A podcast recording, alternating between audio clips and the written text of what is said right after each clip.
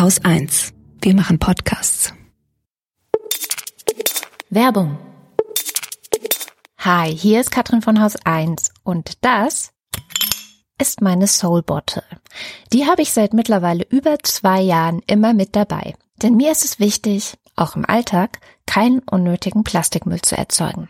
Soul Bottles sind wiederverwendbare Trinkflaschen. Und was ihr jetzt nicht sehen könnt, sie sind wunderschön designt. Mit mittlerweile über 30 verschiedenen Motiven von ganz unterschiedlichen KünstlerInnen. Die Soul Bottles werden fair und komplett klimaneutral erzeugt. Es gibt sie aus Glas oder aus Edelstahl. Beides ist super stabil. In den ganzen zwei Jahren ist mir meine Glas Soul Bottle bisher nie kaputt gegangen, obwohl sie wirklich immer und überall dabei ist. Ach, und sie ist natürlich ein super Geschenk. Ich spreche aus Erfahrung, denn diese hier ist auch ein Geschenk gewesen. Wenn ihr euch oder anderen auch eine Soul Bottle schenken wollt, dann schaut vorbei auf soulbottles.de und mit dem Code LILA bekommt ihr 5 Euro Rabatt auf alle Soul Bottles, egal ob aus Glas oder Edelstahl. soulbottles.de ist die Adresse, LILA ist der Code.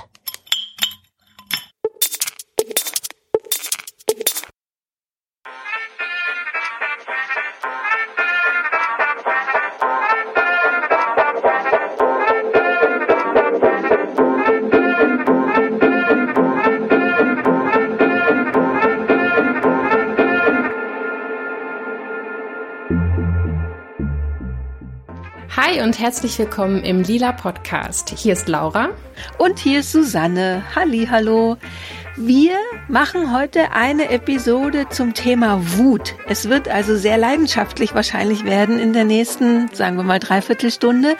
Ähm, das Thema Frauen und Wut haben wir ja schon ganz oft angeschnitten im Lila Podcast und bei mir auf der Sendungswunschliste stand schon ganz lange, dass ich mal eine ganze Sendung zum Thema Wut machen will, weil es eigentlich ziemlich spannend ist. Und als wir jetzt mit dem neuen Team zusammengesessen haben, hat Laura sofort gesagt, oh ja, das Thema weibliche Wut finde ich total super, lass uns da eine Sendung zu machen. Das heißt, wir werden uns jetzt hier durch den Lila Podcast wüten. Ja, es brodelt auch tatsächlich schon ein bisschen bei mir im Bauch. Bist du momentan viel wütend? Ähm, naja, also in der Vorbereitung der Sendung, ähm, ich habe ja das Buch gelesen Speak Out von Soraya Cemali, ähm, wo es ja nicht nur um Wut geht, sondern auch um die vielen Gründe für Wut, die wir als Frauen so haben. Ähm, allein das äh, pff, reicht schon. Das ist also wirklich keine viel gut Lektüre gewesen. ähm, und tatsächlich so aktuell ähm, gibt es da zum Beispiel einen Punkt, über den ich mich echt geärgert habe. Ähm, und zwar ist es der äh, Corona-Kinderbonus. Und zwar ist es nämlich so, dass ähm, Alleinerziehende ähm, in Bezug auf diesen Corona-Bonus da so ein bisschen das Nachsehen haben, wenn nicht sogar diskriminiert werden. So könnte man das auch sagen. Also es scheint tatsächlich so zu sein, dass der Gesetzgeber da mal wieder die ähm, heile, intakte Familie im Blick hatte aber nicht äh, Alleinerziehende. Und ich spreche jetzt wirklich von Alleinerziehenden, nicht getrennt Erziehenden. Ne? Und der Corona-Bonus, das ist Geld, was man bekommt, weil man wegen der Kinder zu Hause bleiben musste, als die Schule geschlossen war? Ich glaube, so ungefähr ähm, denkt sich das der Gesetzgeber. Beziehungsweise, glaube ich, ist es eher so ein Anreiz äh, zum Konsum gewesen, um die Wirtschaft zu stabilisieren. Dass halt ah. einkommensschwache Familien ähm, mit diesem Bonus irgendwie einen Anreiz bekommen, dann doch nochmal irgendwie die neuen Schuhe zu kaufen oder mal einen schönen Ausflug zu machen. Und jetzt ist es aber so, dass äh, dieser Bonus wie Kindergeld gerechnet wird oder ange angerechnet wird. Mhm. Und ähm, diesen wiederum darf man vom Unterhalt abziehen. Okay. Das heißt also, ähm, bei Alleinerziehenden, wenn wir jetzt mal davon ausgehen, dass das ein, eine Person ist, die sich in der Hauptzeit um das Kind alleine kümmert, ähm, deswegen natürlich auch vielleicht nicht voll erwerbstätig ist. Ne? Also die hat ähm, quasi alle Lasten auf ihrer oder seiner Seite und die andere Person, der andere Elternteil, darf dann zwei Monate lang weniger Unterhalt zahlen, weil dieser nämlich hälftig den Kinderbonus abziehen darf. Ähm, und das finde ich ehrlich gesagt ganz schön unfair. Ja, aber ich glaube eh, als Alleinerziehende kotzt man wahrscheinlich ziemlich viel ja. so allgemein ja. über Politik, oder? Und Corona verdoppelt wahrscheinlich alles so ein bisschen. Ich merke auch, Corona ist so eine Zeit, in der ich sehr viel wütend bin Ich mhm. habe das Gefühl, dass auch viele andere Menschen sehr viel wütend sind. Also wenn ich mir jetzt so diese komischen Hygiene-Demos in Anführungsstrichen angucke oder was jetzt irgendwie so politisch alles los ist. Aber tatsächlich, meine Wut kommt sehr da, daher, dass ich auf diese Leute so total wütend bin. Also mhm. über die Dummheit. Ja. Ich sitze ganz oft so da und verstehe nicht, wenn man so dumm sein kann und dann finde ich es sehr ungerecht, zum Beispiel, wenn man sich selber an ganz viele Maßnahmen hält, einfach für sich selber, aber auch eben für die Allgemeinheit. Ja. Und dann hast du ja schon immer wieder so Grüppchen, die sich einfach an nichts halten. Jetzt gehen ja auch überall die Zahlen wieder hoch. Und ich merke auch, ähm, so Ungerechtigkeit, da bin ich sehr empfindlich, da werde ich sehr schnell extrem wütend. Und momentan ist es so, dass man sehr merkt, ähm, ein Teil der Gesellschaft ist irre solidarisch und ein anderer Teil der Gesellschaft, zum Glück der kleinere Teil, ist einfach nicht solidarisch. Und da ich Solidarität sehr wichtig finde, werde ich da schon sehr wütend. Wie ist denn das mit dir und, äh, und deiner Wut? Hast du da einen guten Zugang dazu und, und hast du Wege, mit der Wut umzugehen? Und ähm, wie ja, war das so normal. als Kind und als Jugendlicher? War das immer schon so? uh, du willst gleich. ich will gleich alles, alles wissen. Erzähl genau, mir alles. Okay, Die letzten 42 Jahre. Pass auf, 1978 bin ich mhm. schreiend zur Welt gekommen. nee, also ähm, ja, tatsächlich, als wir so über das Thema das erste Mal gesprochen haben, habe ich auch so überlegt, wie ist es mit mir und der Wut? Und mh, mm, ich kann sehr gut wütend sein. Also ich kann einfach sehr wütend sein. Ähm, und als Kind ähm, war ich schon auch ein sehr wütendes Kind. Also ähm, hochsensibel und hyperaktiv äh, ist keine gute Mischung. Ich bin, glaube ich, meinem Umfeld einfach komplett auf die Nerven gegangen. Komme ja aus dem Osten, wo einfach auch Kinder noch mal viel autoritärer erzogen wurden, die Schulen viel gleichgeschalteter, sage ich mhm. mal, waren. Also du musstest dich anpassen, du musstest dich unterordnen. Und das war für mich sehr schwer. Deswegen bin ich schnell viel wütend geworden, weil ich vieles dann wiederum ungerecht fand, wie ich behandelt wurde und so. Ähm, und habe aber vor allen Dingen immer geweint vor Wut. Also so eigentlich so Tränen kenne ich immer als Wuttränen und habe aber wirklich viel geweint als Kind. Kann mich aber erinnern, dass das mit der Pubertät so schlagartig aufgehört hat, weil halt auch viel dann schon so eine Prägung war, jetzt heul halt nicht immer rum. Mhm. und ich das selber als negativ empfunden habe und kann mich erinnern, dass ich wirklich jahrelang kein einziges Mal geweint habe, obwohl ich ganz sicher oder ich weiß, dass ich sehr viel sehr wütend war. Also ich war eine irre wütende Teenagerin und habe die Wut dann aber eher ausgelebt. Also ich war, glaube ich, schon sehr anstrengend als äh, pubertierende, ähm, sehr wildes Kind und habe viel Scheiß gemacht und ja, war wirklich war, glaube ich, sehr, sehr wütend. Wie aber, glaube ich, viele Teenager, gerade wenn du so aus so autoritären Verhältnissen kommst, mhm. ist es, glaube ich, dann mhm. schon so da. Und mittlerweile verstehe ich eher so die Funktion von Wut und habe gelernt, dass Wut ein Sekundärgefühl ist. Also als erstes kommt immer die Angst oder die Trauer über Dinge und dann Ohnmacht und sowas, dass das halt eben so die Gefühle sind, die dann äh, Wut auslösen. Also dass mhm. Wut jetzt nie so ein erstes Gefühl ist, sondern meistens ein zweites. Und dann kann ich schon so drüber nachdenken, okay, warum fühle ich mich jetzt hilflos und kann es dann schon umsetzen in ja, zum Beispiel Aktivismus. Also so die ganze Feminismus-Chose ist natürlich auch aus Wut entstanden, ja, Fall, dass ich ja. das ungerecht fand. Ne? Mhm. Und ähm, da ähm, wenn man dann was damit machen kann, hilft es total, dass man weniger wütend ist, weil man das Gefühl hat, man kann irgendwas ändern. Das finde ich aber auch gerade zum Beispiel jetzt das Schwere, auch in der Corona-Zeit, muss ich sagen, weil ich mich schon da auch eher ein bisschen ohnmächtig fühle.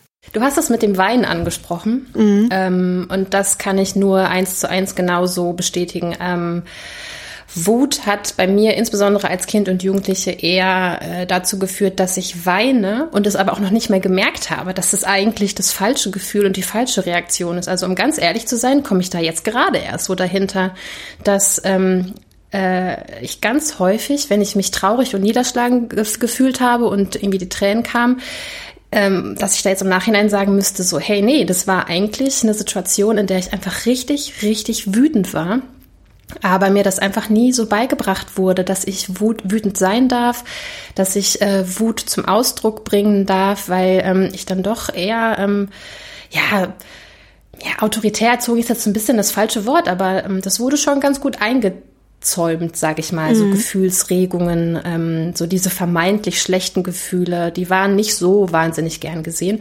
Und natürlich auch einhergehend mit diesen ganzen Sprüchen, ne? so was hast du denn jetzt? Jetzt stell dich mal nicht so an. Was bist du denn schon wieder so emotional? Mhm. Und ich kann mich auch äh, noch gut erinnern, ich war ja in den 90ern und Nullerjahren Kind und Jugendliche und da gab es eine Zeit lang äh, diese Zicke-T-Shirts, die waren irgendwie äh, mhm. ganz schick und in. Und ich weiß noch, wie sehr ich das gefürchtet habe, dass mich jemand Zicke nennen könnte. Also das wollte ich ähm, überhaupt nicht haben. Ähm, das fand ich ganz schrecklich. Bis mir mal irgendwann jemand gesagt hat, du weißt du was, sieh das doch als Kompliment, wenn dich jemand zickig nennt oder Zicke nennt, weil das bedeutet, dass du in dem Moment äh, für dich eingestanden mhm. hast und irgendwie Widerworte gegeben hast. Und ähm, ja, das war ja so ein bisschen unsere dritte Welle des Feminismus, die so ganz verschämt und sanft irgendwie daherkam. Diese ganzen, äh, also Lucy Electric und dann diese T-Shirts mit äh, Zicke, in den USA war es vielleicht Bitch oder so, mm, dass man so bestimmte Begriffe zurückerobert hat ne, und umgedeutet mm. hat und so Girl Power, so ein ganz bisschen, also in Deutschland war es ja wirklich sehr zart, -hmm. so diese 90er Jahre äh, Feminismus, aber eben so Spice Girls und so kam er dann aus England und das ist alles so. Und wir hatten die No Angels waren es hier, gell? Mhm. Ich weiß gar oh, nicht, ja, galten die noch gefunden. als Girl Power? Ich glaube schon, oder? Ja, doch. Ja, doch, und das war schon. halt ja eben so eine, eine, sehr nette Art eigentlich. Tatsächlich kamen die weitestgehend so ohne Wut aus. Wenn man mhm. dagegen sich so anguckt, die dritte Welle in den USA, wo man dann wirklich so die Riot Girls hatte mit Punk ja. und so, das hielt sich hier tatsächlich sehr stark so in Grenzen. Sehr stark gell? in Grenzen, ja. Ja. Auf jeden Fall. Ja, ja, man hat ja natürlich auch so dann in, als Kind nochmal so ganz starke Unterschiede auch in der Erziehung. Also, dass Mädchen und Jungs schon auch nochmal ganz anders erzogen werden. Mhm. Also bei, bei Jungs auch Aggression, Wut überhaupt viel stärker zugelassen werden. Es gibt so Experimente mit Babys, wenn Babys weinen, dass es, dass hm, einmal wird dem Baby einen rosa Strampler angezogen, einmal einen blauen und dann wird das Publikum gefragt ähm, oder Menschen werden gefragt, was hat denn das Baby? Und wenn die einen rosa Strampler anhaben, sagen die Leute eher, das Baby ist traurig. Und wenn es einen blauen Strampler anhat, sagen die, es ist wütend. Es ist auch schon so sehr interessant, ne? Das bringt uns jetzt auch mitten rein in die Frage, ähm, warum sprechen wir eigentlich über weibliche Wut? Also was soll denn das sein, weibliche Wut? Ne? Ähm, und zwar ist es ja erstmal so, dass Wut erstmal nur ein Gefühl ist und als solche dann also auch weder gut oder schlecht. Ähm, und dass auch tatsächlich Männer und Frauen oder ich sag mal Menschen im Allgemeinen Wut auch exakt gleich empfinden. Ne? Und das Problem ist halt wie so oft äh, diese geschlechterrollenspezifischen Erwartungen, die ähm, mhm. dann da an Menschen herangetragen werden. Ähm, und äh, insbesondere halt an Frauen herangetragen werden. Also Sprich, die Frage, wie reagieren wir auf wütende Frauen und was macht das dann in der Folge mit den Frauen? Wie gehen diese Frauen dann mit ihrer Wut um? Und zwar ist es nämlich so, dass äh, unterdrückte Wut uns tatsächlich auch krank macht. Ne? Also mm. ähm, es ist gar nicht jetzt mal nur so, ich sag mal in Anführungszeichen, nur der persönliche Bereich, sondern es ist auch wirklich so, dass ähm, unterdrückte Wut ähm, zu Ängsten führt, zu Depressionen, zu Selbsthass und selbstverletzendem Verhalten, zu Schmerzen oder ähm, auch Burnout. Und ähm, wie das auf gesellschaftlicher Ebene aussieht, da habe ich noch mal ein Zitat mitgebracht von Soraya Cemali. Und zwar sagt sie, wenn wir unsere Wut ignorieren, werden wir uns selbst gegenüber unachtsam und erlauben im selben Zuge der Gesellschaft unachtsam mit uns umzugehen. Fest steht, dass sich Frauen, wenn mit ihrem Schmerz und ihrer Wut derart verfahren wird, leichter ausbeuten lassen, sei es zu reproduktiven, arbeitstechnischen, sexuellen oder ideologischen Zwecken. Und ich finde, das muss man, also dazu muss man sich jetzt nochmal bewusst machen, dass Wut gewissermaßen ja unser Nein-Gefühl ist. Ne? Mhm. Also es ist das Gefühl, das wir brauchen, um uns abzugrenzen und um aktiv Veränderungen äh, zu bewirken. Und das war so für mich einer von zwei riesigen Augenöffnern in diesem Buch.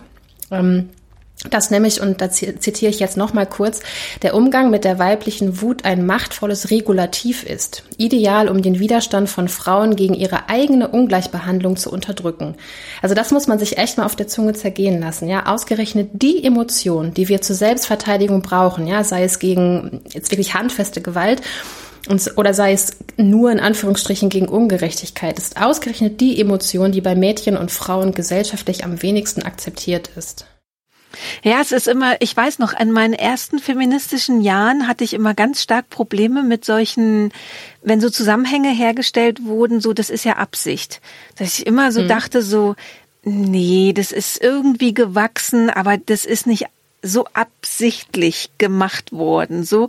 Aber mittlerweile ist es echt so, glaube ich, je länger man Feministin wird oder je länger man einfach auf dieser Erde mit offenen Augen rumläuft, desto mehr hat man auch das Gefühl, ja klar, um das Patriarchat zu erhalten, musst du halt ähm, bestimmte Mechanismen entwickeln oder Erzählungen reicht ja schon, ja. Also es mhm. muss ja nicht, es ist ja kein Regelwerk, was geschrieben ist oder so. Aber wenn du halt eben den Frauen das Gefühl gibst, hier, nein, das gehört sich nicht und so wirst du aber nie einen Mann bekommen oder was dann eben immer so diese Erzählungen jetzt sagen wir mal so 18. bis 19. Jahrhundert, aber heute ja eigentlich auch nicht anders, ähm, dass es natürlich total voller Absicht ist so, weil was will man die Frauen da mitreden haben, ja? Also man will ja da schön unter sich bleiben. Ganz genau. Man müsste ja Macht und Privilegien ähm, abgeben. Ja, genau. Sonst, ne?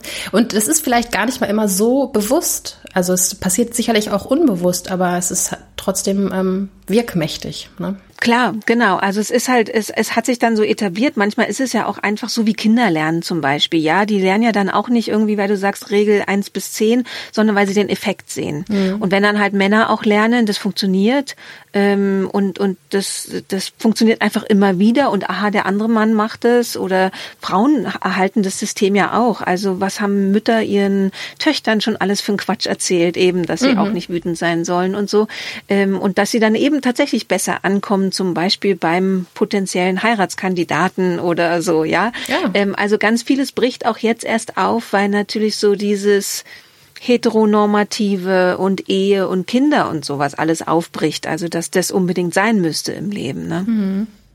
Ganz interessant fand ich auch, und damit kommen wir dann zu einem zweiten großen Aha-Erlebnis, das ich mit Speak Out hatte, ist, ähm, also man kennt das ja vielleicht schon aus dem Bereich Medizin, dass es da so einen gewissen ähm, Gender Bias gibt, also dass der Mann als Norm genommen wird, zum Beispiel beim Thema Herzinfarkt. Das ähm, Symptome für einen Herzinfarkt als gängig beschrieben werden, die aber eigentlich nur auf den Mann passen und gar nicht auf die Frau.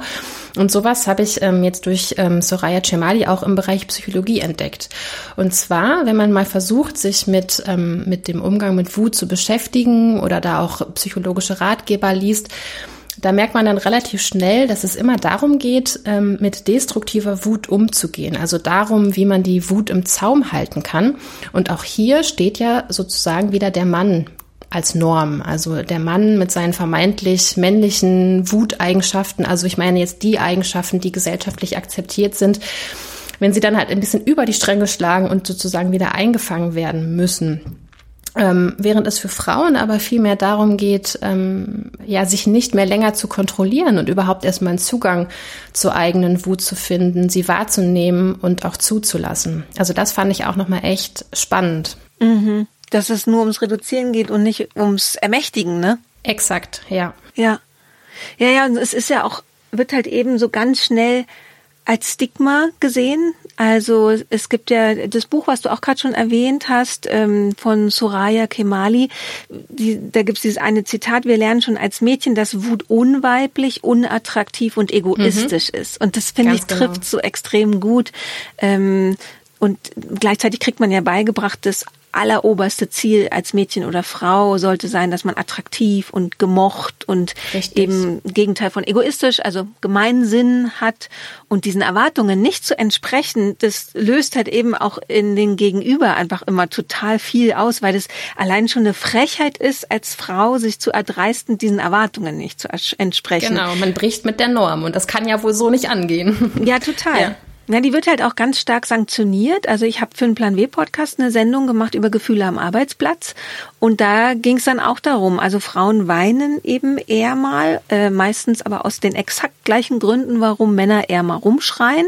Ähm, also, dass sie finden, dass was ungerecht gelaufen ist oder was scheiße gelaufen ist. Und es ist aber viel akzeptierter, wenn Männer im Büro rumschreien, als wenn eine Frau mal ein paar Tränchen äh, hat. Und das ist halt dann auch schon wieder total interessant. Warum ist das so? Also ja, da wird natürlich gleich wieder Schwäche unterstellt, mhm. mangelnde Führungsqualitäten, mhm. mangelnde Belastbarkeit. Interessant finde ich aber auch das ähm, andere Pendant sozusagen. Also wenn eine Frau dann eben mal nicht weint, sondern irgendwie ähm, auf den Tisch haut. klare Kritik äußert, ja. auf den Tisch haut und so weiter, dann wird sie natürlich gleich als viel aggressiver wahrgenommen als äh, der vielleicht männliche Kollege ja. oder der männliche Vorgesetzte. Ne? Ich meine, da haben wir ja auch dann diese ganzen ja, unschönen Begriffe, äh, bossy, bitchy und was es da nicht noch alles gibt. Ja, das hat man ja ganz stark, kann man es bei PolitikerInnen auch, oder eigentlich braucht man es gar nicht so gendern, sondern Politikerinnen kann man sich mhm. angucken. Wenn eine Politikerin auch nur ansatzweise sich so verhält wie ein Politiker, also wo man bei einem Politiker sagt, der ist durchsetzungsstark, meinungsstark, leidenschaftlich, was auch immer, ist es bei einer Frau halt, also wird es einfach als abstoßend wahrgenommen. Also Andrea Nahles konnte man ja, ähm, wann ist die gegangen? Letztes Jahr ich glaube 2019, ja. Und da ist halt dann schon ähm, einfach, wie dann auch so die Analysen dazu stattfanden, ja, dass sie jetzt halt eben so aus dieser ganz großen Politik da sich verabschiedet, ähm, dass sie halt eben zu laut war, zu anstrengend, zu wütend. Die hat halt dann auch äh, so gesprochen, einfach wie auch ein Kerl aus dem Pott, sage ich mal so, ja? ja. Und aber den Kerls aus dem Pott hat halt nicht geschadet und ihr hat's halt schon total geschadet. Und das Gegenbeispiel ist ja ein bisschen Angela Merkel, die immer wahnsinnig dafür gelobt wird, wie sie mit ruhiger Hand ähm, und überlegt und halt sagen wir mal, eher leidenschaftslos regiert, was natürlich mhm. in Anbetracht des Chaos dieser Welt irgendwie auch ganz angenehm und gut ist. Äh, gleichzeitig gäbe es aber ja schon auch äh, manchmal sehr gute Gründe, auch einfach mal wütend zu sein mhm. und die mhm. Wut auch mal zum Ausdruck zu bringen. Und das kennt man ja von ihr einfach. Also ich weiß nicht, vielleicht habe ich auch irgendwas verpasst. Wenn jemand mal eine wütende Rede von Angela Merkel hat, sagt uns Bescheid. Ich fände es schon ganz spannend. Ja. Aber ich kenne sie einfach nicht wütend. Wir hatten das Thema Frauen in der Politik ja auch schon mal im Lila Podcast und vor kurzem habe ich auch beim im Instagram-Kanal äh, vom Lila Podcast dieses Buch in der Männerrepublik besprochen. Da geht es um 50 Jahre Bundesrepublik und die Politikerinnen, die halt im Bundestag gesessen haben. Und das Buch, das habe ich auch in der Rezension geschrieben, man kann es nicht am Stück lesen, weil man die ganze Zeit so wütend ist. Man ist wirklich, man will nur kotzen. weil es auch so, da werden wirklich auch so Szenen beschrieben im Bundestag, wo die Männer also wirklich demütigende Sachen den Frauen äh, zurufen oder wenn sie die Treppe wieder hochgehen, hinterherrufen. Eine Szene ist, äh, da geht eine Frau vom Rednerpult zurück an ihrem Platz und ein Mann steht auf und fährt ihr mit den Finger über den Rücken und ruft dann seinen Kumpel zu, sie hat keinen BH an. Oh. Und da, da fällt einem nichts mehr ein. Das sind erwachsene Menschen im Bundestag und wo man denkt, die müssen doch so den Mindestanstand irgendwie so haben, aber dem ist nicht so. Mhm. Und das ist halt so, dass so dieses Thema Wut und Politikerinnen ist auch noch mal eine ganz spannende Mischung, ja. Also und aber auch äh, ganz spannend fand ich zum Beispiel Michelle Obamas äh, Autobiografie Becoming, weil sie auch so ganz viele Sachen beschreibt, wie zum Beispiel das dann im Wahlkampf 2008 ablief, dass sie eigentlich ähm, ja in der Doku sieht man das auch ganz schön. Da sieht man dann so die Szenen, äh, wie sie anfangen Wahlkampf zu machen sie und Barack und sie eigentlich so beide noch so ein bisschen naiv sind, aber irre leidenschaftlich und halt ganz normal einfach mit den Leuten sprechen. Und ähm, dann kriegt sie halt die ersten Reaktionen, dass sie zu wütend sei und dass sie halt so als angry black woman bezeichnet wird, was einfach auch noch mal eine ganz andere Qualität hat als halt eine wütende weiße Frau. Das ist noch mal viel abwertender, wird anscheinend von der Mehrheitsgesellschaft Gesellschaft oder sagen wir von den Weißen als noch bedrohlicher empfunden. Und da hat sie wahnsinnig einstecken müssen. Also gerade die konservativen Medien waren total schlimm abgegangen. Da gab es ja, kannst du dich vielleicht erinnern, als sie mal so einen Wahlkampfauftritt hatten und Barack und Michelle sich so einen Fistbump gegeben hatten. Ja, ja, habe ich auch vor Augen. Und dann hieß es, genau, und dann hieß es, ähm, ist sie, äh, sind die Terroristen, es war ja eh immer bei Obama der Name, klingt wie Osama Bin Laden und ist er überhaupt Amerikaner? Hatte Trump ja damals diese Kampagne losgetreten und diese ganzen Sachen. Und dann gab es echt so Überschriften, Does Michelle Obama hate America? Und das ist halt so, also wirklich das so, so wirklich Hass dann auch zu dieser ganzen Wut über diese Frau und über die, diese irre, intelligente Frau einfach so rauskam. Und ganz spannend finde ich auch jetzt wieder im Wahlkampf, also Kamala Harris als Vizepräsidentschaftskandidatin von Joe Biden, die hatten ja jetzt die erste äh, TV-Debatte mit Mike Pence und dann war das so spannend zu sehen bei Twitter, wie auf der einen Seite halt US-amerikanische Feministinnen so darüber geschrieben haben, dass sie sehen können, wie diese Frau sich zusammenreißt und äh, versucht ruhig zu sein und ruhig zu argumentieren, nicht angriffslustig zu sein, weil das war bei äh, Hillary Clinton auch schon totales Thema, dass sie eigentlich keine Gefühle zeigen durfte in den Debatten. Und dann hast du die konservativen Kommentatoren, denen ist schon zu viel. Äh, da wurde dann so geschrieben, dieses Smirking. Also stand immer ganz viel, war so Thema, ähm, dass dieses Smirk schon zu viel sei sei. Und Smirking ist eigentlich so, eigentlich nur ein Lächeln, manchmal aber auch so ein suffisantes Lächeln. So ein Schmunzeln meinst du? Ne? Ja, so ein Schmunzeln, genau. Und ähm, dann gab es so einen Tweet, der, der, der stand, Every black woman knows the face Harris is making right now. Und dann sieht man dieses Gesicht, wie sie halt so eben so ein bisschen suffisant äh, lächelt. Und das ist einfach der Gesichtsausdruck, den du machst, wenn du eigentlich innerlich kochst und ja. kotzen könntest, aber weißt, du darfst diese Gefühle nicht zeigen. Genau. So.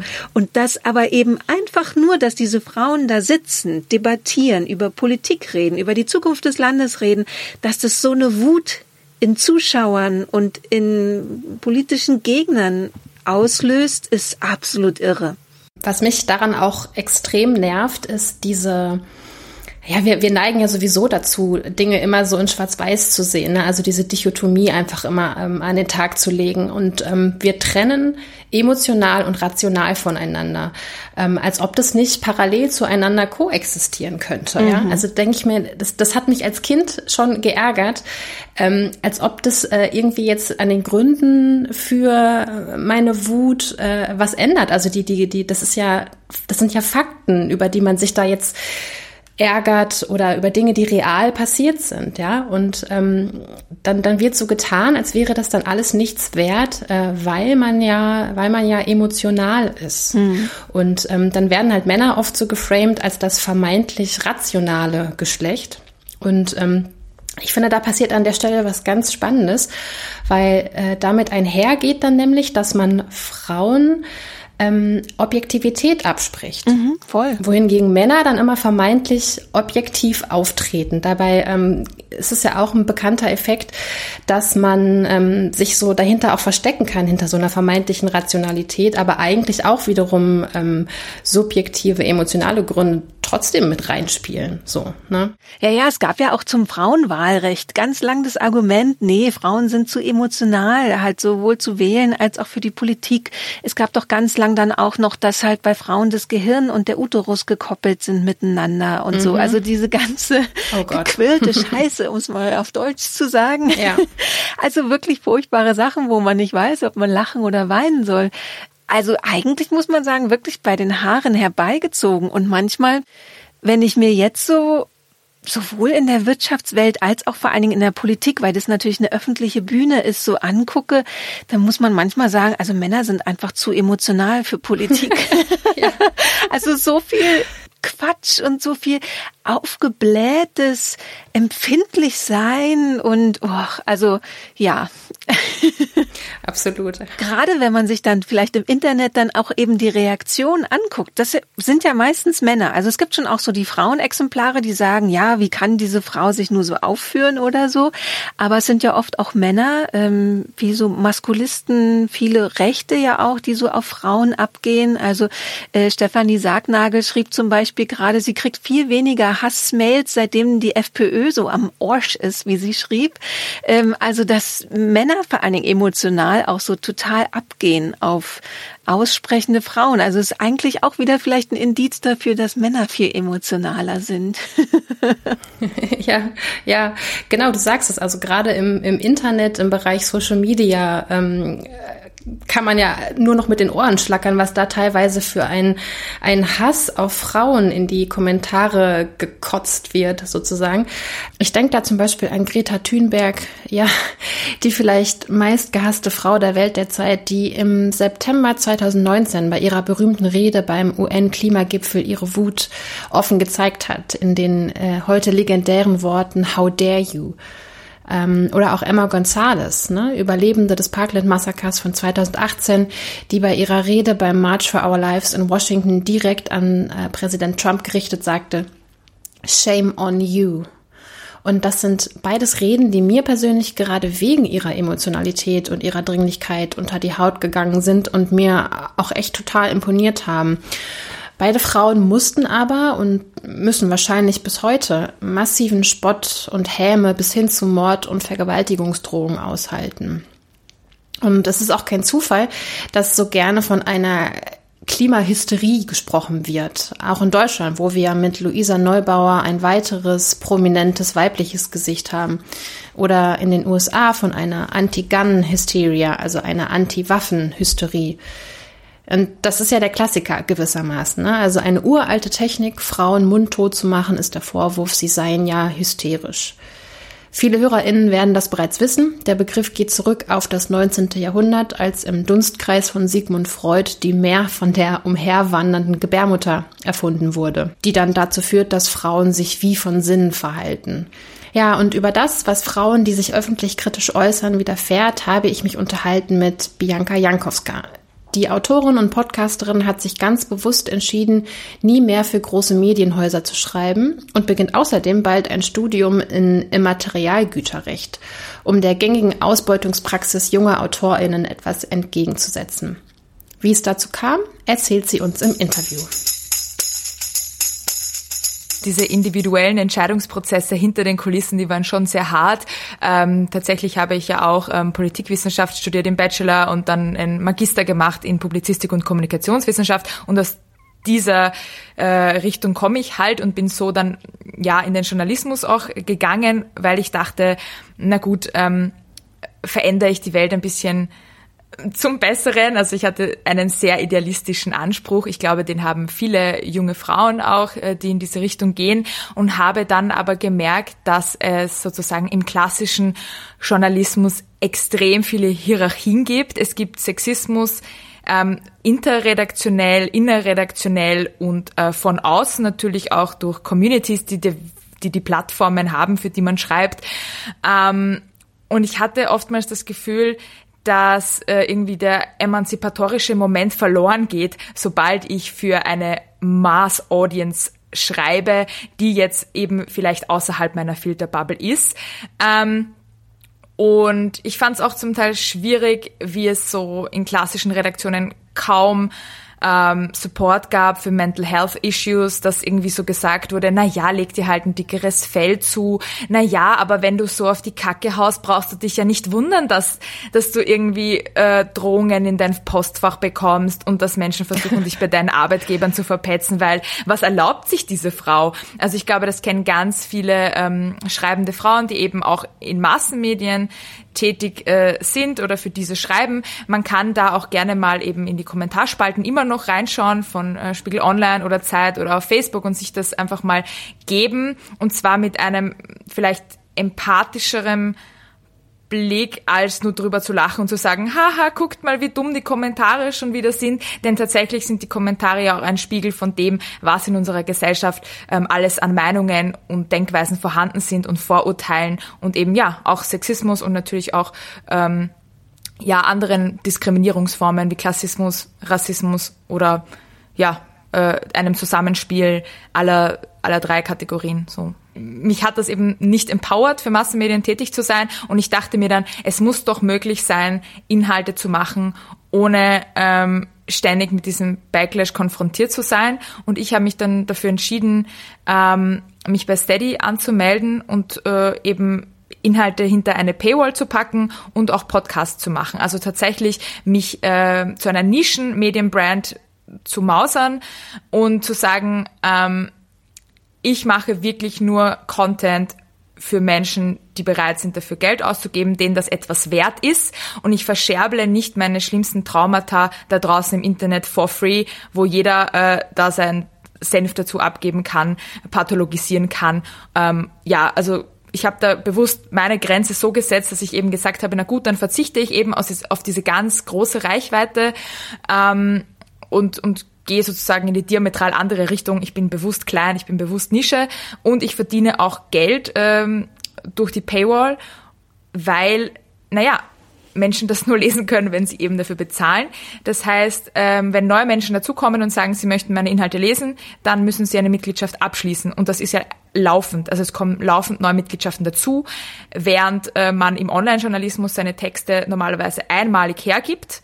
Und das bedeutet, dass die Artikel, die einmal online gegangen sind, dort für immer bleiben können und du hast eine Einmalzahlung von 200 Euro oder so bekommen. Und das fand mhm. ich immer schon schlimm. Also, dass einerseits gesagt wurde als junge Frau, hey, geh in die Medien und verändere die Welt und sei stark und sei, sei, sei, da, sei da und sei präsent. Und was haben wir dafür bekommen? Ich glaube, das haben inzwischen ganz viele ähm, Frauen auch, auch reflektiert. Also man hat dadurch Traumata bekommen, man hat sehr viel Hate bekommen, man hat äh, E-Mails bekommen, die man vielleicht bis heute nicht vergessen hat. Man hat allerdings gleichzeitig sehr wenig finanziellen Reward bekommen. Und man musste immer so schauen, quasi auch welche Artikel äh, kann man verkaufen, gerade so als freie Journalistin. Und da fand ich es immer schon schwierig, dass oftmals Themen genommen wurden, die eben stark polarisieren oder die genau diesen Hate eigentlich hervorrufen.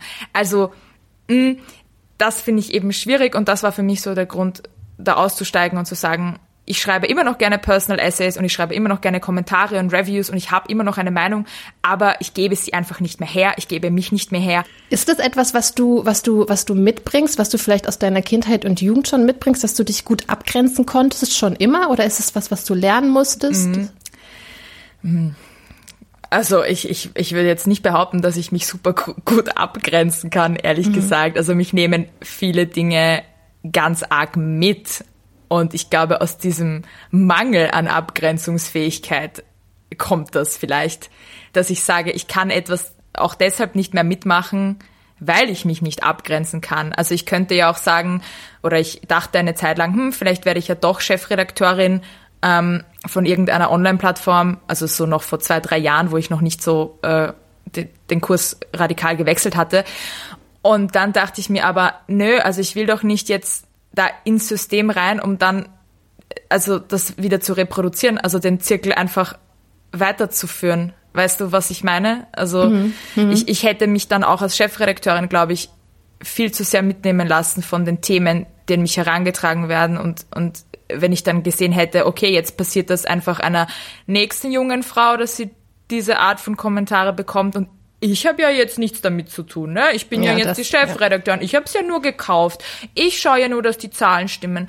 Ähm, nee, also das, das konnte ich mir einfach. Können. Nee, das hätte ich nicht machen können. Und da fehlt mir eigentlich eine Abgrenzungsfähigkeit. Oder es ist äh, gerade Rückgrat, was du da beweist. ähm, ja. was, was droht denn Frauen, die öffentlich unbequeme Wahrheiten aussprechen oder die sich ähm, öffentlich verletzlich zeigen, um damit auf ähm, mhm. unbequeme Wahrheiten aufmerksam zu machen? Ähm, naja, es droht ihnen nicht nur was, sondern es kann ja durchaus auch etwas Positives haben. Beginnen wir vielleicht damit. Und mhm. zwar ähm, ist es ist, ist es vielleicht auch einigen Zuhörerinnen oder Hörern auch schon aufgefallen, dass ganz viele große Insta-Accounts jetzt auch Buchverträge bekommen haben zu diversen Mental Health Issues zum Beispiel oder ähm, dieses klassische, äh, diese Selbsthilfebücher. Ne? Ich möchte jetzt keine, keine Titel nennen, aber es geht dann meistens sowas wie, wie ich gelernt habe, XY zu lieben oder wie ich das und das bin. Also dass sozusagen diese Schwächen sozusagen in Stärken gewandelt werden. Das ist aktuell ein ziemlicher Sachbuch, populärer Sachbuchtrend, mhm. ähm, wo dann diese Exposure der Frauen durchaus auch zur Monetarisierung führt, zu direktem Geld, das auf ihr Konto wandert. Ähm, es frag, man fragt sich dann aber vielleicht, oder ich frage mich, was kommt danach? Ist man dann die Frau, die, die über ihre Depression geschrieben hat? Ist man dann die Frau, die über ihre Angststörung geschrieben hat?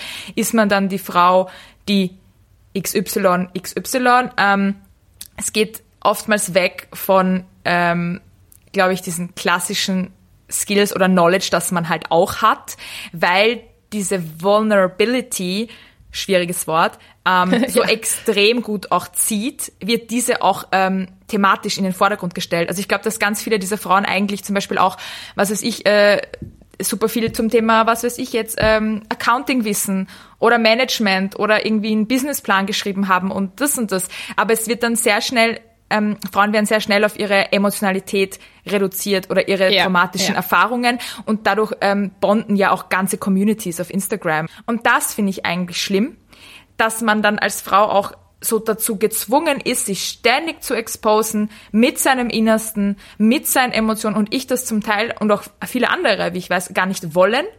Aber ne, das ist halt das, was zieht, das ist das, was Buchverträge bringt, als du ähm, noch als Journalistin gearbeitet hast, ähm, da warst du ja ähm, eine Zeit lang bekannt für deine Rant sozusagen, also für, ähm, für Texte, in denen du ähm, ja, auf Missstände aufmerksam machst oder einfach auch mal äh, beschreibst, äh, was dir Blödes widerfahren ist. Wie waren denn da so die Reaktionen, ähm, jetzt insbesondere auch in diesem ungeschützten Raum der ähm, klassischen Medien? Ja, es war schlimm. Also das ist wie, als ob man mit so einem Onkel am Stammtisch sitzt, der einem sagt, ja, stell dich nicht so an, Kleine oder so. Also es war wirklich mhm. sehr viel, ähm, sehr viel Pathologisierung, so, ah, der muss ja irgendwas Schlimmes passiert sein, so ist die noch ganz dicht im Kopf, sehr viel Beschimpfungen, wirklich Beleidigungen von, das ist das Schlimmste, das Schlechteste und Dümmste, was ich jemals gelesen habe. Mein kleiner Bruder könnte das schreiben, bis hin zu, ähm, ja, quasi eben auch, man könnte das ja auch sachlicher argumentieren mhm. und äh, also so in die Richtung Tone Policing, ähm, ja quasi so nicht in diesem Ton, äh, liebe Frau äh, oder nicht liebe Frau, sondern ja Mädchen, blöde, blöde Fotze oder so. Oh, oder so. Ja. Ähm, wobei die die diese ganzen Fäkalausdrücke eigentlich gar nicht so krass waren. Also das kann man ja eher leichter auch so an sich abprallen lassen oder ich zumindest. Ich glaube, schlimmer ist es, wenn so, so eine vermeintliche intellektuelle Stimme in den Kommentaren erscheint und versucht, das alles auf so einem super subtil sexistischen Weg auseinanderzunehmen und es mhm. trifft aber trotzdem alles so von Misogynie, was dann in diesem Kommentar steht, der ist auch grammatikalisch in Ordnung und auch man merkt so, die Person hat jetzt schon hm, so ein gewisses intellektuelles Kapital vielleicht, aber man wird halt trotzdem extrem reduziert. Also ähm, die eigene Wahrnehmung wird auf so etwas total Banales, rein Emotionales reduziert. Und wenn man dann eben auch so als, als rantige oder wütende Frau identifiziert wird in diesem öffentlichen Raum, wird dann auch immer so die eigene Erfahrung delegitimiert und ja. mit fremder Stimme neu geschrieben. Und ja, genau, also wenn eine Frau dann etwas so kritisiert in der Öffentlichkeit und auch eben mal in einem harschen Ton und wirklich on point und, und mal nicht alles hundertmal abwägt und auf die Goldwaage legt. Am schlimmsten finde ich ja immer diese Artikel, wo dann steht, also nicht, dass wir uns jetzt falsch verstehen. Ich möchte auf gar keinen Fall sagen, dass ja. diese und jene Menschen das und das sagen. Das meine ich auf gar keinen Fall. Ich Der obligatorische Disclaimer. Ja, dieser ja. Disclaimer, wenn ja. man die halt weglässt, weil sie auch verwässern, ähm, ja, dann, dann bist du halt wie so freiwillig eigentlich zum Abschluss. Also da kann, also da, genau, also es ist ja ein Zeichen, ne, dass man, also ich habe mich auch schon dabei ertappt, dass ich solche Sätze in Artikel geschrieben habe, einfach mhm. weil ähm, wir als als als ja. schreibende Frauen ähm, das natürlich immer im Hinterkopf haben, diese diese Angst oder diese Sorge, angegriffen und falsch verstanden zu werden. Äh, Menschen wollen einen ja auch häufig falsch verstehen und dass dann ja. eben diese Angriffe ad hominem kommen, mhm. dass sich gar nicht inhaltlich auseinandergesetzt wird mit dem, was man da kritisiert, sondern ähm, dass eben dieses Tone Policing stattfindet, das du angesprochen hast. Ne? Ne? Also dass mhm. die Botschaft als solche eigentlich egal ist, aber ähm, hey, komm, das kannst du doch bitte auch in einem anderen Ton machen und ähm, mhm. stell dich doch mal nicht so an und ja. dieses Victim Blaming, ne? also die Schuld dann zu verschieben. Ah, das äh, macht mich jetzt schon wieder ganz ja, schön wütend, und man sagt ja, reden. So. Man sagt ja auch ganz selten, die, eine Frau schreibt wahnsinnig analytisch, scharfzüngig, pointiert. Nein, sie ist einfach nur wütend und sie wütet und ach, diese wütende junge Frau, also dass da auch die Adjektive fehlen, um die ja. Arbeit der schreibenden Frauen zu beschreiben, ja. finde ich ja auch ja. schon per se sexistisch und, und reduzierend. Ja. Ich habe da auch noch ein, ähm, glaube ich, ganz gutes Zitat. One second. Mhm. Und zwar, ich habe mir angesehen, ähm, auf Amazon von berühmten Autorinnen, was da für Ein-Sterne-Rezensionen sind. Und ich habe was ganz Tolles gefunden. Und zwar okay. Titel der Review, verstörend unsachlich. Ja, die Übersetzung ist recht schwach, aber daran alleine kann es nicht liegen, dass dieses Buch so ein Reinfall ist. Hier wird hemmungslos klischeebeladen schwadroniert. Die Autorin scheint sich oft beim Schreiben förmlich selbst auf die Schulter zu klopfen, wenn sie mal wieder ihre Man Bad, Woman Good These wiederkäut. Das komplex beladene Abarbeiten persönlicher Anekdoten hat einfach wenig gesellschaftliche Relevanz. Therapeutische, ja vielleicht. Da ist aber jemand emotional. Ja, also auch so das komplex beladene Abarbeiten persönlicher Anekdoten, das ist einfach so krass. Ähm, soll ich sagen, für wen diese Review war? Ja, bitte. Ähm, Rebecca Solnit. Ja. also das ist äh, eine der bekanntesten feministischen Autorinnen und irgendjemand, JJ im Internet, hat einfach die Audacity dieser Frau mit ihrem jahrelangen Portfolio sowas vorzuwerfen, ich finde es absurd. Also ja. ich finde es schlimm, mit welcher Arroganz einfach schreibenden Frauen auch auf Amazon begegnet wird. Man kann bei jeder schreibenden Frau solche sexistischen, anmaßenden Kommentare mit einem Stern finden. Bei jeder. Ja. Schaut ja. mal nach, die, die jetzt zuhören. Man kann das auch melden an Amazon. Ähm, ich habe da auch schon mal der Presseabteilung geschrieben, ähm, wie das sein kann eigentlich, dass solche Dinge stehen bleiben. Ja, I don't know. Ich werde ja. mich äh, hoffentlich irgendwann aus juristischer Perspektive an die wenden können. Oh ja, sehr gut. Ich finde das richtig super. Bianca hat also den bewussten Rückzug in die Nische gewählt und teilt ihre Inhalte fast nur noch mit einer ausgewählten Community, in der vermute ich mal die Angriffe und Stigmatisierungen gegen Null tendieren dürften. Übrigens, wenn ihr noch mehr von Bianca zum Thema Wut hören wollt, schaltet doch mal ihren Podcast Tired Women ein. In der ersten Folge der aktuellen zweiten Staffel spricht sie mit Co-Host Esther Ecke ebenfalls über Wut. Tatsächlich funktioniert aber natürlich so diese Stigmatisierung immer noch total, wenn man dann Frauen sagt, ja, ihr seid zu wütend und so. Also was sie auch sagt, dass man sich dann zurückzieht, ähm, kann ich selber total bestätigen. Also ich denke dreimal, viermal über alles nach, was ich poste. Äh, mach im Zweifelsfall poste ich es nicht. Erzähle auch zum Beispiel überhaupt keine privaten Sachen ähm, online, weil da denke ich, glaube ich, fühlt man auch sich noch mal angefasster, wenn Leute da irgendwie drauf ausflippen. Aber allein schon so, ähm, dass es diesen grundsätzlich diesen Vorwurf gibt, hey, ihr seid ähm, ja zu wütend, du bist zu anstrengend, wie auch immer. Der ist ja auch total schnell rausgeholt. Also es ist ja nicht so, dass es so ein bestimmtes Level gäbe, über das man erstmal drüber kommen muss, bevor man diesen Vorwurf kriegt, sondern mhm. den kriegt man einfach irre schnell.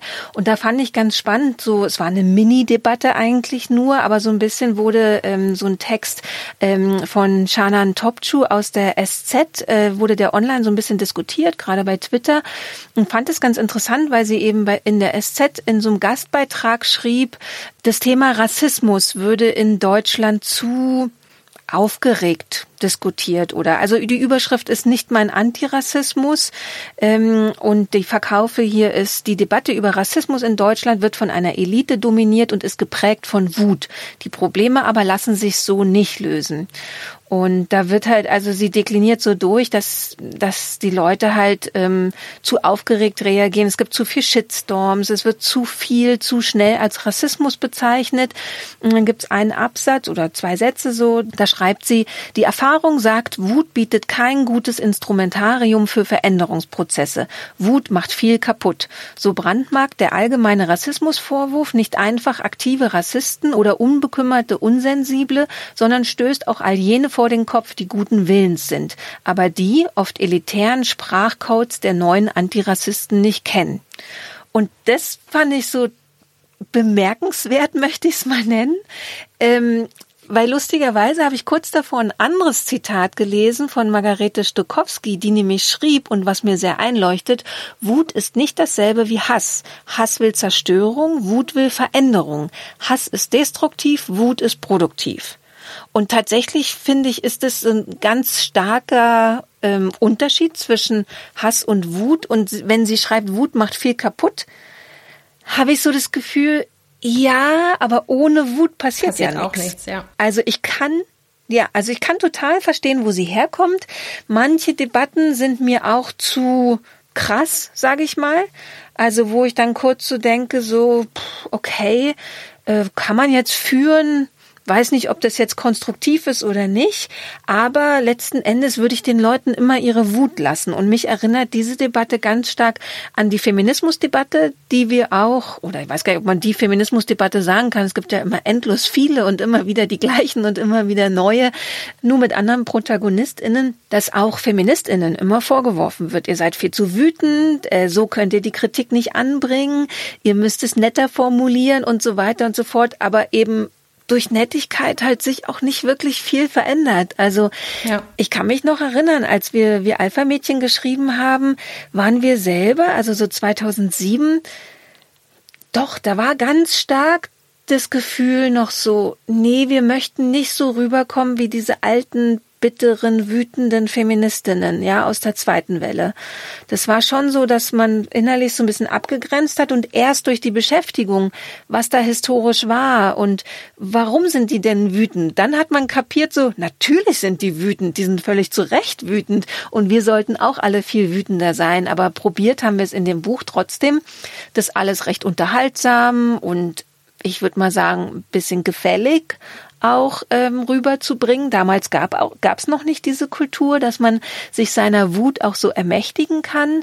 Ähm, und tatsächlich finde ich es total interessant und auch blöd, dass diese gleiche Debatte jetzt wieder in Sachen Rassismus geführt wird, weil ich finde, wir haben eigentlich alle wahnsinnig dazugelernt, dass Wut eben irre produktiv sein kann.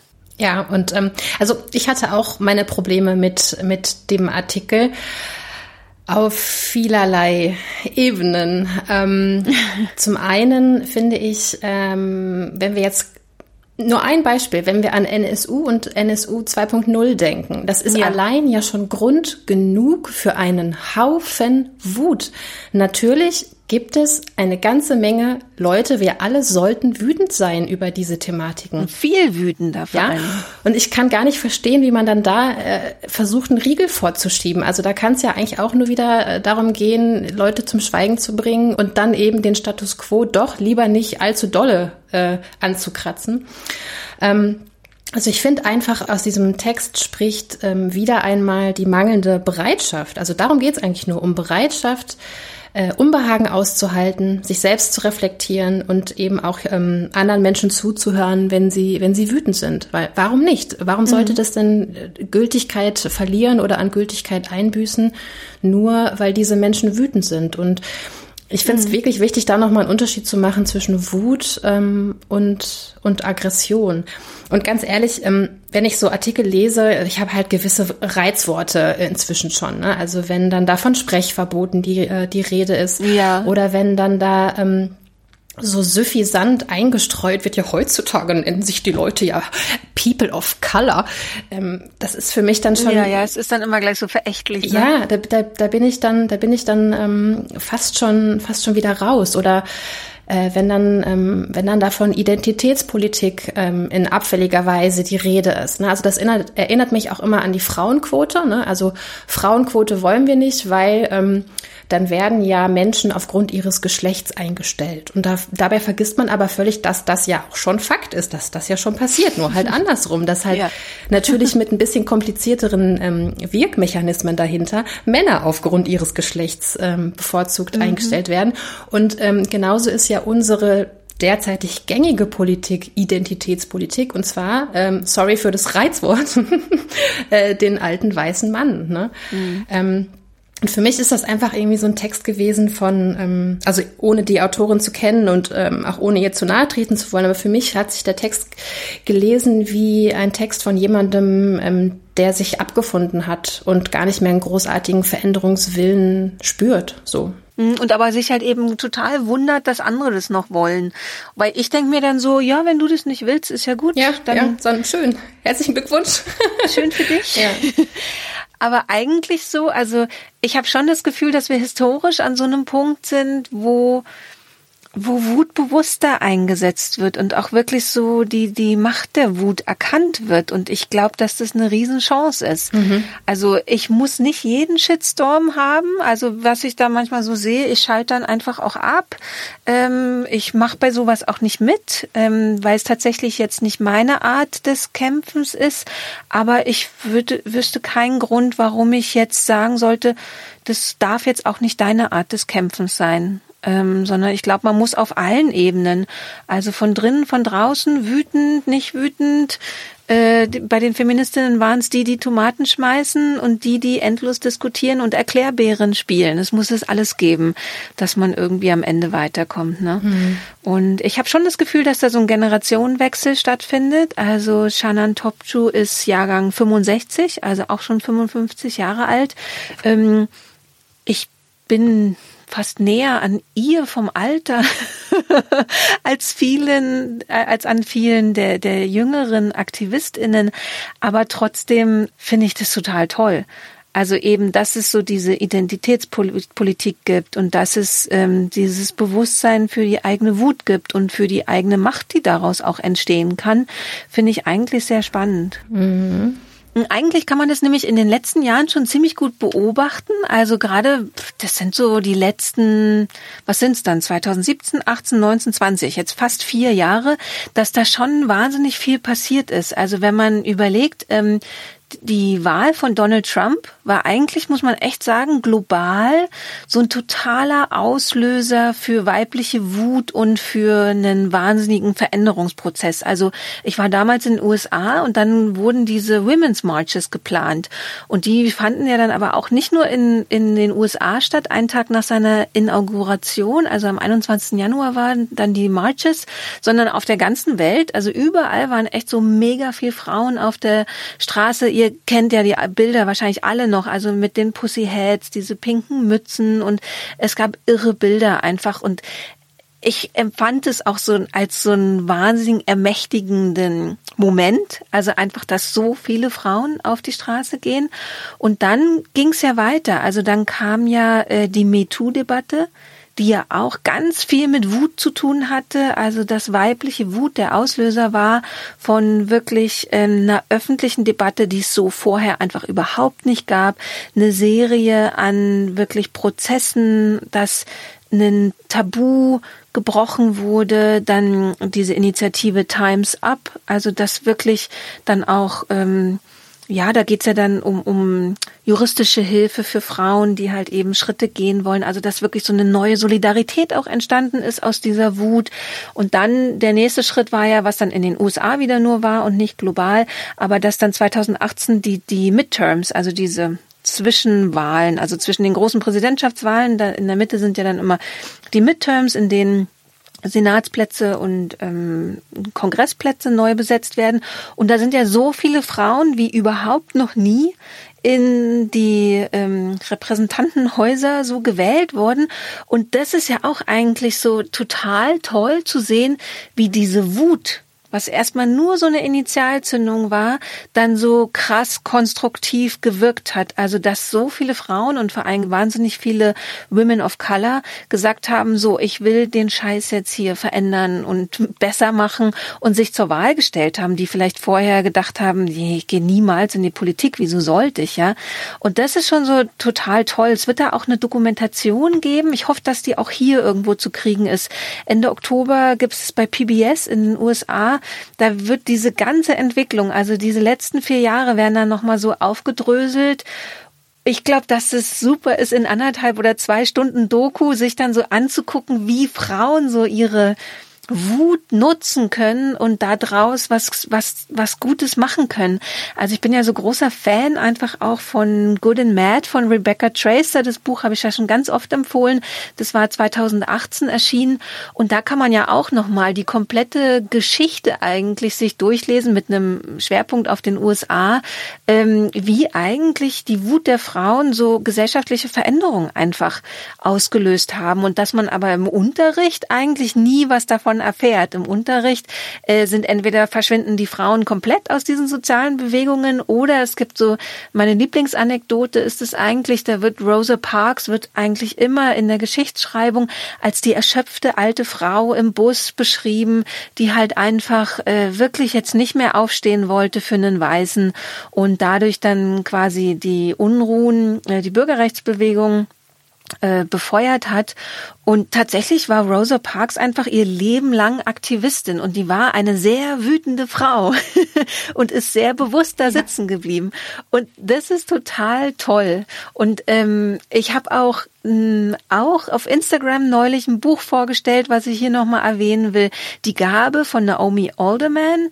Da geht es auch darum, was, wenn Frauen plötzlich die Gabe hätten, mit einer Berührung den Männern Stromstöße zu verpassen. Also wo dann Macht einfach komplett anders gedacht wird und halt eben das große Problem da auch die Wut der Frauen auf die letzten, keine Ahnung, sind ja nicht nur 2000 Jahre, sondern zigtausend Jahre Patriarchat ja, damit versuchen umzugehen. Und dann gucke ich momentan eine Serie, die auch eigentlich weibliche Wut im Zentrum hat, und zwar Dietland.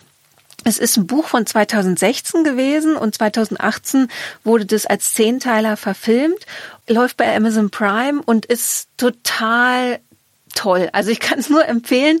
Es geht wirklich um die Wut der Frauen auf äh, die Diätindustrie, auf äh, Normen, auf Geschlechternormen, auf die Berufswelt, auf ähm, Vergewaltigungen, Gewalt überhaupt allgemein an Frauen, über also grundsätzlich aufs Patriarchat und wie damit so umgegangen wird. Da entsteht so eine Guerillagruppe. Sehr, sehr toll. Also ich bin großer Fan der weiblichen Wut. Also gerade jetzt, als wir uns für die Sendung nochmal so sehr stark damit beschäftigt haben, habe ich immer mehr gemerkt, ähm, man sollte noch mehr über weibliche Wut sprechen und nachdenken, weil daraus, glaube ich, sehr viel Gutes entstehen kann. Absolut, ja. Also ich für meinen Teil nehme mir auf jeden Fall ganz fest vor, in Zukunft meine Wut als Geschenk mhm. zu betrachten und aufzumerken, wenn ich feststelle, oha, ich werde ganz schön wütend, um nämlich zu schauen, was läuft denn hier eigentlich gerade schief und wie kann ich das verändern. Und ähm, vielleicht konnten wir euch mit dieser Podcast-Episode ähm, einen kleinen Impuls äh, liefern, ähm, dass auch ihr in Zukunft mit eurer Wut einen anderen Umgang findet. Vielleicht hattet ihr auch immer schon einen ähm, guten Zugang zu eurer Wut. So oder so, erzählt uns doch mal davon, erzählt uns auch gerne, worauf ihr wütend seid. Ähm, Genau, macht es bei uns im Blog. Das ist www.lila-podcast.de. Ihr könnt auch bei Instagram, da gibt's ja dann auch einen Post zur äh, Sendung, da könnt ihr gerne auch was drunter schreiben oder bei Twitter. Bevor die Sendung jetzt zu Ende ist, kurz noch die Bitte an euch, wenn euch der Lila Podcast gefällt. Erstens empfehlt uns weiter. Erzählt allen euren Freundinnen, Kolleginnen, natürlich auch den Kollegen und den Freunden, äh, dass es uns gibt und dass sie uns abonnieren sollen. Uns gibt's auf allen Plattformen, muss man ja mittlerweile sagen. Früher gab es gar nicht so viele Kanäle, aber egal, überall wo es Podcasts gibt, gibt es uns auch. Ähm, abonniert uns dort und dann, wenn ihr ein bisschen Kohle übrig habt, dann freuen wir uns total, wenn ihr uns ein, zwei oder wenn ihr total reich seid, fünf Euro im Monat gebt. Das geht über Steady oder Patreon oder Direktüberweisungen und alle Möglichkeiten, uns Geld zukommen zu lassen, findet ihr auf lila-podcast.de slash unterstützen. Und ja, das war's für diese Woche. Es hat Spaß gemacht. Ganz viel über Wut zu wüten. Ja. Und wir hören uns dann einfach ganz bald wieder. Tschüss, macht's gut. Tschüss.